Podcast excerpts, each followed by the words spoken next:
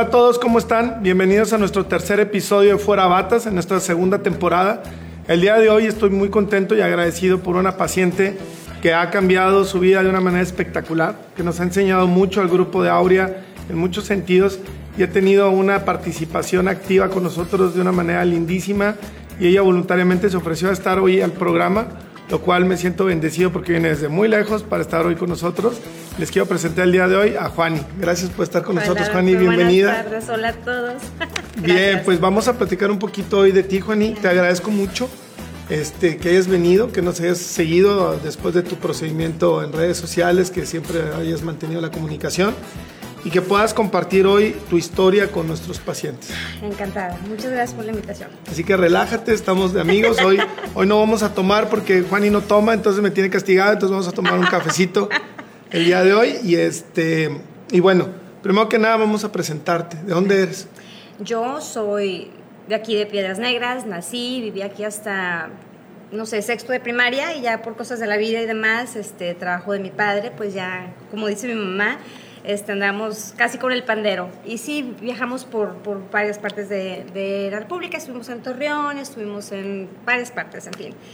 Fuimos a dar a Phoenix, Arizona, cuando migramos a Estados Unidos y eventualmente nos vinimos para Brownsville, que es frontera con Matamoros. Eh, son como seis horas de Son seis horas de camino. Sí, Lo dices como ah, aquí seis horas. Sí, sí, sí. Madrugamos derechito, sin me esfuerzo y no tomo ni una gota de agua. Llego en cinco horas y media, ¿verdad? Este, pero sí, en seis horas llegamos aquí y pues aquí tengo a mi mamá, aquí tengo a mis hermanos, eh, una cantidad estratosférica de familia. Entonces, no estoy aquí, pero de aquí soy. Perfecto. ¿Qué edad tienes actualmente, Juan? Eh, acabo de cumplir 46. muy bien. Sí. Como estás todavía muy joven, no pasa absolutamente Le nada. voy a decir que tengo 46, a lo mejor aparento 48, pero yo ahorita me siento como de 36. Sí, esa, esa parte la vamos a compartir porque sí pasa y es súper importante tu comentario. Cuéntame, eh, el, el, tema de salud, que creo que es una de las cosas más importantes que hoy vamos a hablar y algo que quiero que la audiencia escuche de ti, este, es ¿Cómo fue tu proceso de joven a adulto en temas de salud, sobre todo en este tema del sobrepeso? Relativamente saludable toda mi vida. Eh, definitivamente el momento en que empiezan los embarazos y demás. ¿Cómo a qué este, edad fue eso más o menos? Mi primer embarazo fue a los 25 años. Este, y de ahí fue una cosa ya incontrolable. Este, obviamente sabiendo que iba a tener más familia, pues lo deja uno, la dieta, el ejercicio, el cuidado y el amor propio queda a un lado. ¿Por qué? Pues porque ahorita me toca formar mi familia. Entonces, y así se van pasando los años. Tengo a mi segundo bebé, la niña. ¿A qué edad? A los 27. Fueron prácticamente seguiditos. Dos años de diferencia. Sí, sí, sí. Entonces, este, y ahí vamos, y ahí vamos la vida, la cotidianidad y demás. Yo ahorita no, los niños, la, escuela, la primaria, esto y aquello, y, voy quedando en un segundo, en un último término, ¿no? Y en un abrir y cerrar de ojos llegué a mis treinta y muchos años y una gordura y una ansiedad y una cosa insaciable, incontrolable, era una locura, que me llevó a, a ese sobrepeso que yo no veía. Yo no pensé que estaba como estaba, no lo veía. Yo creo que nadie lo veíamos. Mm, la gente que me quiere ve fotos de ahora y me dicen, es que no, nunca te vimos así. Yo creo que nos veíamos con ojos de amor y, y, no veíamos el problema. ¿Cuánto pesabas promedio de más jovencita o de antes de que vinieran los embarazos? Así tu mejor ahorita, momento. 121 libras. 121 libras. 118 libras pesaba cuando me casé. O sea, podríamos decir tu mejor momento, entre comillas, hablando de peso. ¿Y tu máximo? Este, 172. 172, ok. Por ahí hay una foto que van a ver ahorita y vamos a, a, a pasarles de, de, Juani, que me hizo favor de, de compartirnos. Sí. Cuéntame de esa foto. Esa foto la veo y no lo puedo creer. Yo me sentía hermosa y preciosa. Y bueno, voy a aclarar, ¿verdad? el sobrepeso no tiene nada que ver con, con, con cómo yo me sentía. Yo me sentía bonita. Eh, mucha gente me decía, es que estás hermosa. Espérate, yo no dije fea, yo dije gordita, ¿no? Entonces, esa foto la veo y me parece muy interesante, es que yo me sentía divina y preciosa y hermosa y, y sentía que ese vestido era el más favorecedor y que yo, me, yo, yo juré que me veía muy bien. Y veo la foto y es, no, ¿cómo es posible que yo permití, yo me permití a mí misma ir por la vida así, sin un verdadero cuidado para con mi imagen? Yo creí que estaba bien y es muy impactante para mí verla, muy impactante. Pero, ¿te diste cuenta de esa foto ahora después del procedimiento? Ahora. Ok. ¿Qué limitaciones tenías con el sobrepeso tú sentías? Desde cargar el canastito para ir a lavar era casi una, una imposibilidad. Subir las escaleras o bajar con el canastito para lavar, una, o sea, agitada la señora hasta decir, pues, ¿qué estás haciendo? Estoy lavando. Y no estoy lavando a mano. Era, era difícil dormir. Ahora me doy cuenta que me era difícil dormir. Dormía casi sentada. Eh, todo, lo más, lo más pequeño, ahora, ahora lo veo como pequeñeces, pero eran, eran verdaderos impedimentos. Era, vivía cansada, vivía pues hasta engañada y o sea, infeliz. No, no, no, no, la, no lo voy a endulzar. eh, estaba mal. ¿Qué te hacía infeliz? Dijiste una palabra muy importante. Sí. Vivía infeliz. ¿Por qué? ¿Con- ¿Por qué consideras que estabas infeliz? Porque vivía engañada. Me encapsulé en una burbuja de, de conformismo. Ok. ok, ya tengo X edad, ya tuve a mis hijos, ok, bueno, así quedé, es lo que me toca. Bueno, ¿qué sigue? Pues bueno, vamos a vestir este cuerpo de una manera que, de la moda lo que te acomoda, gordita pero feliz, vida solo hay una, tallas hay muchas, y con eso iba yo sobreviviendo esta ¿Te inconformidad. justificabas? Y qué Dijiste- gran mentira. Dijiste una palabra bien importante y me dijo con mucho respeto a toda la audiencia que nos está escuchando, que hoy en día hay muchas tendencias de pensamiento y de acción en este tema y bienvenidas todas, creo que todas son buenas. Hay personas que hoy por hoy luchan mucho en el tema de esta aceptación de la misma obesidad como tal y está bien hasta cierto punto porque creo que es bien importante fortalecer la parte emocional sin embargo, sigue siendo un tema de salud, ¿no? No solo un aspecto físico. Pero en ti personalmente hablando, dijiste esta palabra que muchos lo agarran de bandera para seguir en su situación, que dicen gordita pero feliz, que es una palabra que tenemos prohibidísimo en Aurea. Pero bueno, ahorita estamos fuera de Aurea, entonces podemos decirlo. Eh, ¿Tú cómo te sentías con esa frase? ¿Funciona? ¿Realmente eras una gordita feliz? No, era conforme. Me conformé. usabas como, una, como un muro de protección. Era una máscara. Ahorita me doy cuenta que estaba detrás de un antifaz. No veía las cosas. Eh, comparo mi, mi forma de sentir ahora a cómo me sentía hace seis, ocho meses. Un giro total. Es cuando me doy cuenta que no era feliz. Que esa es una gran mentira. Gordita feliz, no. Eh, pasadita y sana, puede, pero feliz no. No, Bien. no, no se logra. Como mujer, no, no, no es una manera, no es una manera plena de vernos, ¿no? Con todo respeto para ti y tu familia, pero ¿había algún, alguna situación o algún impedimento desde el punto de vista de pareja? ¿Había alguna situación que, que te afectara en pareja o tu esposo nunca te echó bullying? ¿Hubo algún distanciamiento de No, pareja por tu sobrepeso? No. No, gracias a Dios no, sí, sí, sí cuento con, Con su apoyo. Con su apoyo incondicional. Este, y ahora él, incluso él también ve fotos y dice, no lo puedo creer, yo te veía con ojos de amor, porque nunca te vi así. Claro. Entonces, no, yo creo que ni él ni yo nunca nos dimos cuenta de, de, de por lo que yo estaba pasando. ¿Y en qué máscara. En que- claro, es que es una barrera muy difícil. Por eso le digo a los pacientes y les digo a todos ustedes, el mejor momento de operarse es cuando tú como paciente dices, hasta aquí. Yo como médico podré ver a un paciente con un problema serio, sobrepeso, con diabetes, hipertensión, con todos los componentes necesarios para operarlo, jamás le diría opérate, porque pues es una decisión muy personal. Entonces, ahora viene la pregunta. ¿Qué te motivó a operarte? O sea, cuando dijiste, ok, necesito ayuda, no puedo sola. Cuando me cansé de, de vivir engañada. Este, llegó un momento en que me di el espejo y ya, ya, no me, ya no me reconocía, doctor. O sea, yo soy una mujer muy alegre charachera, platicadora, simpática. este, llegó un momento que sentí, la pandemia tuvo mucho que ver. Ese encierro, este, tanto tiempo para no pensar, empecé a ver y, dejé de reconocerme. Sentí que se me iba como apagando la luz, esa chispa. Entonces dije, bueno, ¿es el encierro? ¿Qué es? El encierro no ayuda, el peso, me veo, ¿y tú quién eres? Y, o sea, ¿dónde quedaste? Vamos a rescatarla, ¿no? Entonces, yo creo que ahí fue donde dije, ok, ¿de aquí para dónde? Ok. ¿Y por qué pensaste en un procedimiento bariátrico?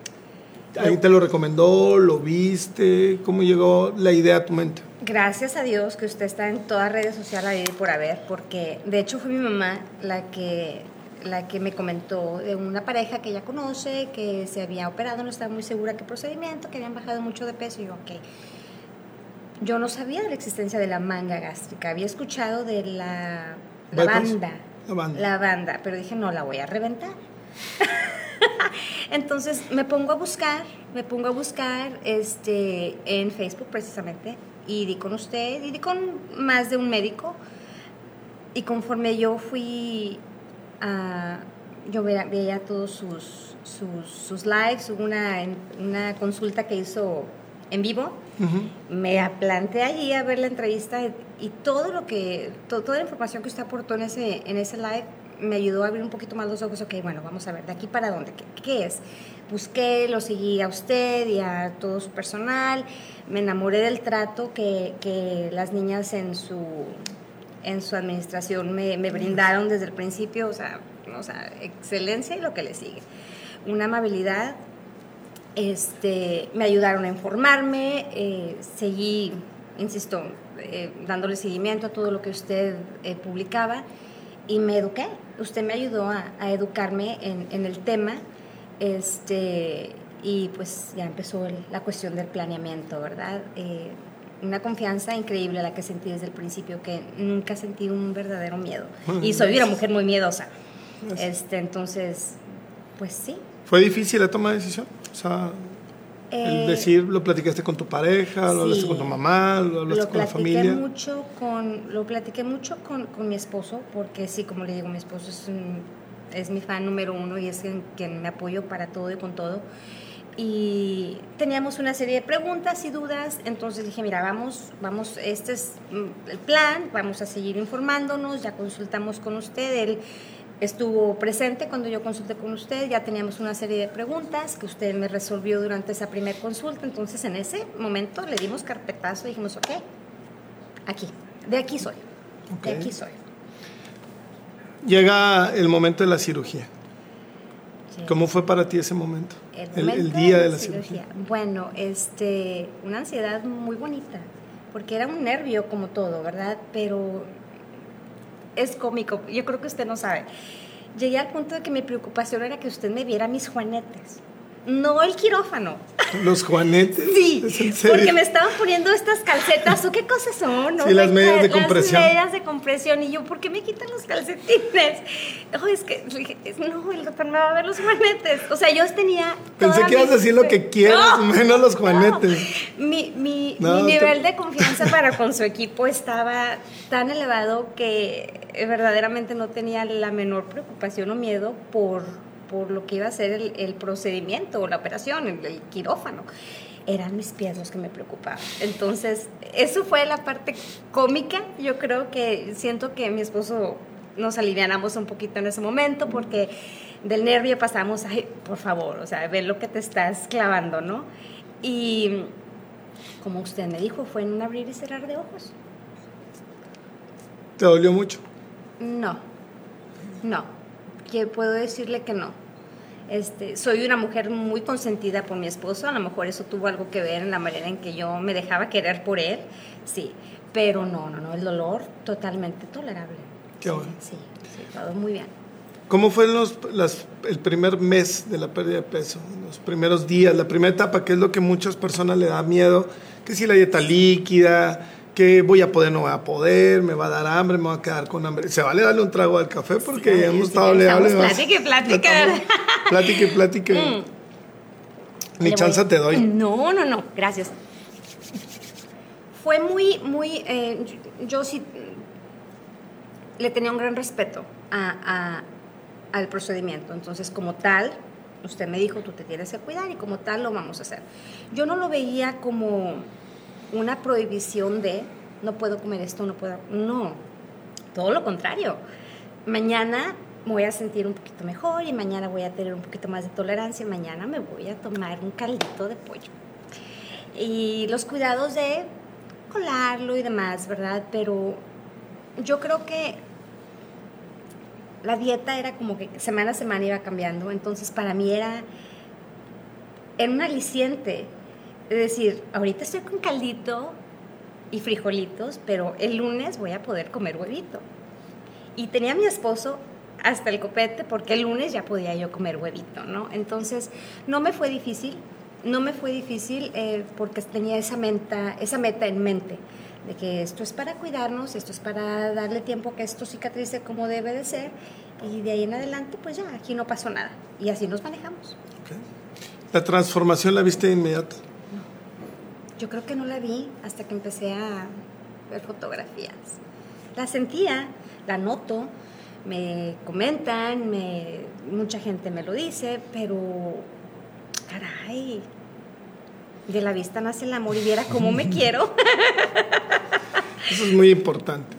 Eso es muy, muy importante. Ahora voy a tocar un tema que es muy importante también. El- cuéntame lo malo de haberte operado. Casi nadie decimos esto.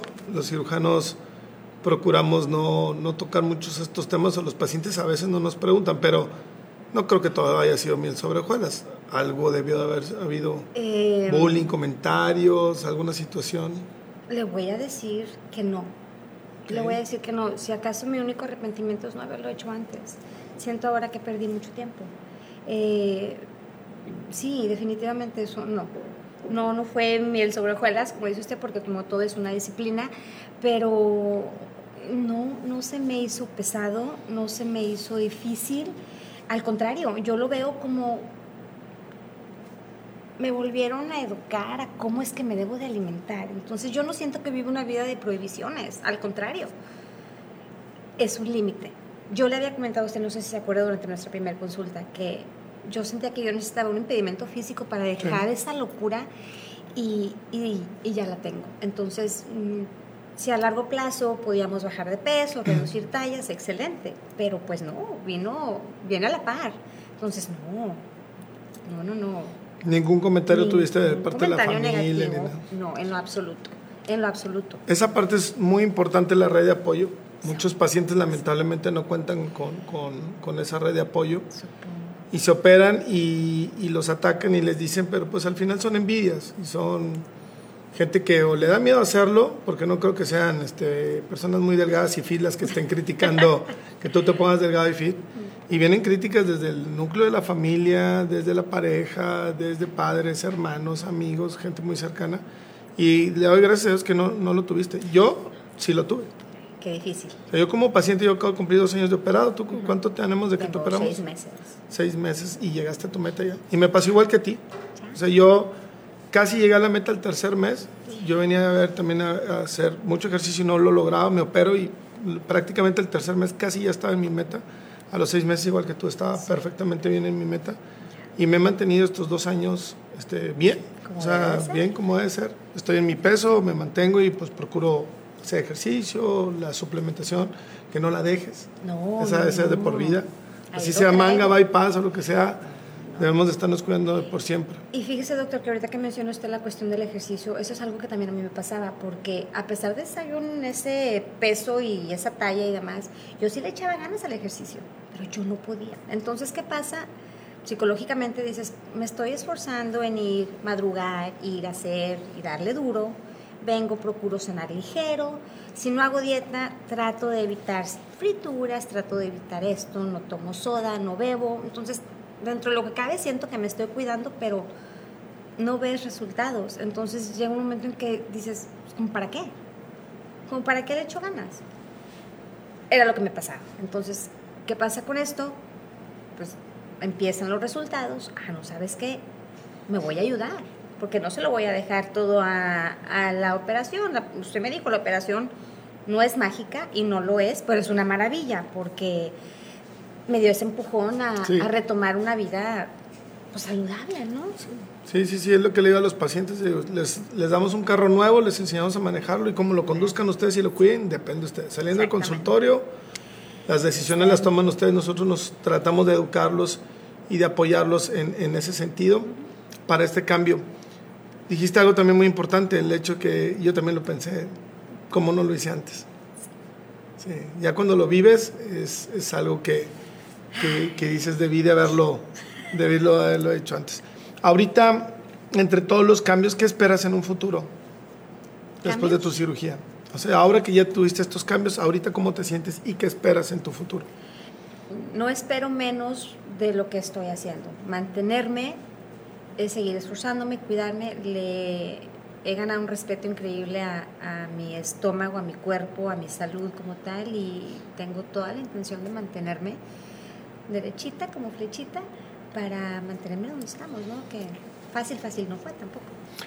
¿Qué consejo le podrías dar a los pacientes? Porque es algo que mucha gente lo pregunta, le teme a la prohibición porque ahorita lo has, lo has, dicho varias veces, pero quiero que, creo que es uno de los mensajes más importantes que estás dando hoy. Y yo también lo pienso igual que tú, pero quiero que tú lo digas, porque pues lo dice el doctor Paz y pues el doctor Paz también es José Luis Paz, yo hoy es José Luis Paz y también fui paciente.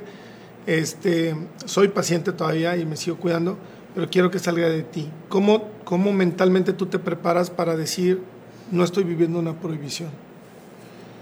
A mí, a mí me ayudó mucho la dieta prequirúrgica, ahí fue donde yo me di cuenta de que, ok, ciertas cosas no puedo, pero esto sí puedo, y esto me va a alimentar, y esto me va a nutrir, y esto me va a ayudar a prepararme para mi cirugía.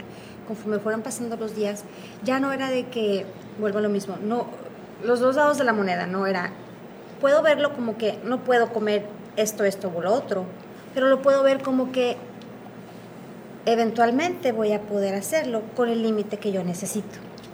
¿Okay? Entonces, anécdota chistosa, no me tardo, fuimos a los tacos, ¿no? A quien no le gustan los tacos, sí, me he comido un taquito de vez en cuando, pero yo sé la capacidad de mi estómago, yo sé cuánto puedo comer, entonces pido un taquito de bistec con todo, el aguacatito, el quesito, la carnita asada, por supuesto que me la voy a poder comer, la tortilla aquí sale sobrando. Entonces yo no siento que me estoy privando de que me ven taco de carne asada, pero estoy tomando, estoy eligiendo lo que me va a hacer bien. Entonces, no, no me, no, no, no me, estoy, no, no me prohíbo el comerme algo así de rico. Puedo. La cuestión es en manejar toda la enseñanza que la, doctora Betty me, me, ha, me, ha, llevado de la mano. Cualquier duda ella me ha sacado de, de, de esa duda. Entonces, no. No son prohibiciones, no se limiten no tengan miedo, anímense y, adelante, quiéranse un poquito más. Yo creo que eso fue lo que me pasó a mí. Llegó un momento en que dije, tengo que quererme un poquito más, ya me toca a mí, yo ya cumplí con la vida, ya cumplí con, ya me siento realizada, ya tengo a mis hijos, entonces ahora me toca a mí.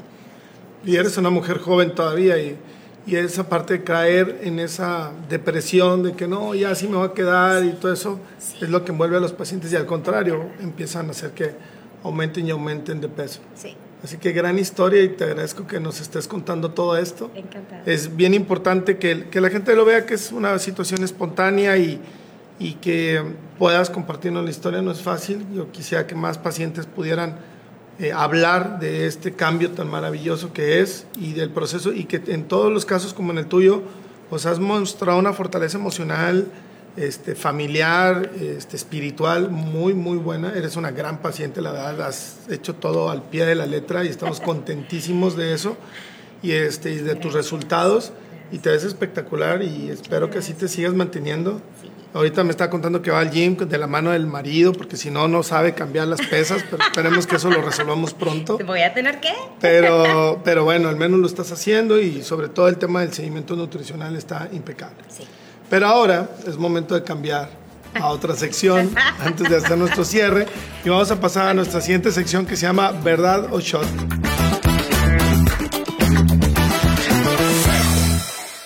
Vamos a explicarle a Juani de qué se trata. Ok, aquí tenemos unas preguntas este, de todo tipo, Juani. Así que vamos a ver.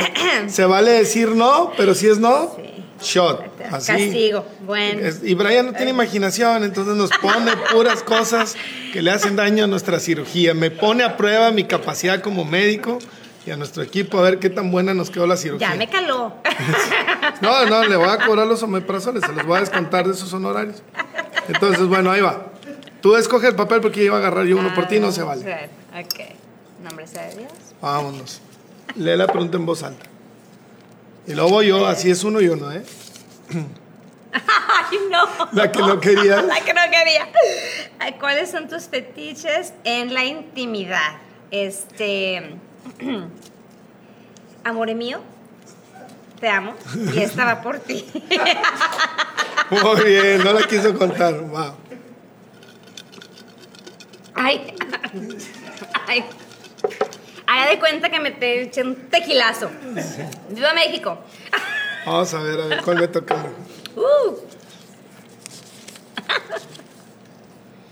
Dice, cuando tienes obesidad, ¿qué parte de tu cuerpo no te gustaba? Ah, esa es muy buena pregunta. Yo creo que como hombre, dos, dos partes no me gustaban. Una parte del abdomen, que aunque no tenía tanta pancita, me sentía como muy cuadrado, entonces cero, así como que me gustaba cómo me veía. El tema de los sacos, por ejemplo, no podía abrocharme bien el saco porque si me quedaba bien de la panza, no me quedaba bien del- de la espalda y era como que mandártelos a hacer muy a la medida y no, no, el corte no, estaba padre. Y las piernas, no gustaban. ¿Estaban llenitas? Sí, siempre por parte de mamá siempre me mandó con buena pierna genéticamente, Exacto. entonces Suertudo. engordaba, estaba muy piernudo. Suertudo. Digo, todavía, pero pues ya ahorita más proporcional. Ya, eso, eso, como debe de ser. Ahora se, se antojan más. más, Juanita. A ver. Ahora te toca a. A ver, no creo que me pueda salir una más comprometedora que la previa. Si fueras un personaje famoso, ¿cuál serías? Ay, no. La esta niña, ay, porque se me fue el nombre. Este, la del programa este de hoy. La, la Legarreta. Andrea Legarreta. Legarreta. ¿Por qué? No sé, este siento que es muy simpática, me encanta la manera en que se viste, su pelo precioso toda la vida, de hecho esa es la meta eventualmente. Este, ya que logre largo, ya le voy a pegar a la talla, entonces voy a tener que ir por la vida copiándole sus Sí, outfits. Es, es- es muy guapa y Eh, sí, sí, la edad sí. le ha quedado muy bien. Yo creo que ahorita está más bonita. Y le que mandamos hace un 20 saludo. años, sí. Sí, Saludos los, a la Legarreta. los hijos, el matrimonio, todo le cayó Sí, perfecto porque se ve muy, muy bien. Una niña preciosa, cómo no. Dice, ahora me toca a mí, ¿por qué, Brian, con estas preguntas? Pero está muy padre, ¿eh? porque la, la- la voy a contestar y, y es un tip que para todos mis pacientes. Posición sexual que por obesidad no podrías hacer y ahora puedes. Bueno, nunca tuve limitaciones, sí se podía, pero porque afortunadamente no me dejé llegar a un punto, pero voy a tocar este tema porque sí es bien importante. Este, muchos de mis pacientes, hombres, eh, tienen un problema muy serio en la sexualidad porque sí te disminuye la libido. Y es algo que no lo sentí tanto, pero a diferencia ahorita sí es bien diferente. Este, ¿Por qué? Porque estás deprimido, porque no te sientes cómodo, porque físicamente pues, la sexualidad implica un esfuerzo físico, te cansas, no tienes el mismo rendimiento, vives constantemente con estrés y depresión por estar con obesidad. Lo que pasa es que los hombres socialmente somos más aceptados ante la sociedad con este tema. Sin embargo, mentira el hombre que me diga que no le gusta verse bien, ponerse un saco, unos jeans que se le vean Miente. bien, una camisa fajadita que te veas bien. Mentira. O sea, eso es- no es cierto. Y cuando pierdes peso y recuperas esta parte que ahorita antes de cámaras platicábamos, bueno, de hecho iniciando la, la plática comentabas de cómo te sentías más joven, quería llegar a este punto ahorita. Realmente yo me siento mucho mejor a la edad que tengo. De hecho, físicamente y en mi masa muscular y en mi estado nutricional, estoy mucho mejor que cuando jugaba fútbol americano a los 20. Entonces, este, tengo más del doble edad que cuando tenía 20. Entonces, creo que la sexualidad mejora mucho, este, porque como te incrementa el amor propio, te genera tu seguridad y entonces ya no te da pena. Este, ya te sientes como más cómodo contigo mismo, con tu cuerpo. Y si tú no te sientes cómodo con tu cuerpo y contigo, no lo puedes expresar a tu pareja, entonces eso puede generar cierta, cierta inseguridad. Y este, Me han contado. Sí, ah, tengo pacientes que tienen obesidad muy, muy extrema y en los hombres, en la parte de los genitales se puede acumular mucha grasa y pueden tener ciertos complejos con, con el tema de sus genitales porque crece mucho y pues obviamente no, no proyecta igual y tienen mucho problema para la sexualidad. De eso estamos hablando ya de obesidades extremas y los pacientes me lo han dicho, doctor, es que bajé peso y pues me siento diferente porque todo mejoró, porque ya la grasa que está en esa área ya no les estorba a la hora de tener sexualidad y todo eso. Y aunque es un tema que puede parecer de broma y tabú, créanme, es un tema de depresión terrible y de que impacta en la salud muy feo y que impacta en la pareja que puede desmantelar parejas, que puede causar muchos problemas y conflictos. Y este y que aparte eso a la vez si tienes una pareja, si tienes hijos o algo, pues ese estrés de pareja lo vas a transmitir a los niños, lo vas a transmitir a tu trabajo, lo vas a transmitir a tu entorno y parece algo que puede ser de dos, pero termina afectando a una sociedad, a toda la gente que está a tu alrededor. Y lo peor es que luego los hombres, sobre todo los hombres, no lo hablamos. Las mujeres tienen más expresar sus sentimientos y sus emociones, no todas, porque también hay unas que se reservan mucho, sí. muy cerradas y que también es un problema serio. Pero ojalá que todos los que nos escuchen aprovechen esta pregunta que aunque está, este, parece que en broma, créanme, es un problema grave de salud, este, de emocional, psicológico y de pareja y en la sexualidad que hay que atender y que de hecho a veces es motivo de cirugía. Hay pacientes que vienen y se operan por eso, porque no pueden desarrollarse y pueden no tener diabetes, hipertensión o esto, pero eso, o en las mujeres, que en nuestro eh, episodio anterior que tuvimos al doctor Morales de invitado, hablábamos justamente de la infertilidad que puede darse por la obesidad, pero también a veces por la falta de rendimiento, del apetito sexual y de muchas situaciones que pueden dar. Así que cuídense porque sí puede pasar y hay pacientes que realmente pueden tener mucha limitación sexual en ese tema. Y pues bueno, con esto terminamos nuestras preguntas. Me libré del ácido que, que, nos echó Brian. Quiero, quiero despedirme, primero que nada, darte las gracias, gracias este, por estar con nosotros, por tener esta voluntad de, de ser parte de, nuestro programa, de ser parte de Aurea, de, de, integrarte a la familia de lleno. No lo has soltado y este, ojalá que muchos pacientes sean como tú y que tomen tu ejemplo, que tengan esa fuerza de voluntad, ese, ese amor propio, esa decisión y que es triste porque no, muchos no lo tienen, pero le doy gracias a Dios, a tu mamá que está aquí con nosotros escuchándonos, a tu marido y a toda la pareja, a, a, tu pareja, perdón, tu marido, a tu mamá y a toda tu familia que está alrededor que te han dado ese soporte porque es vital. Cuando tenemos pacientes como Juani que tienen ese soporte familiar, es increíble. Por favor, me despido con ustedes comentándoles esto. Si están decidiendo operarse, si ustedes saben que un familiar suyo se quiere operar, un amigo, una pareja, apóyenlos.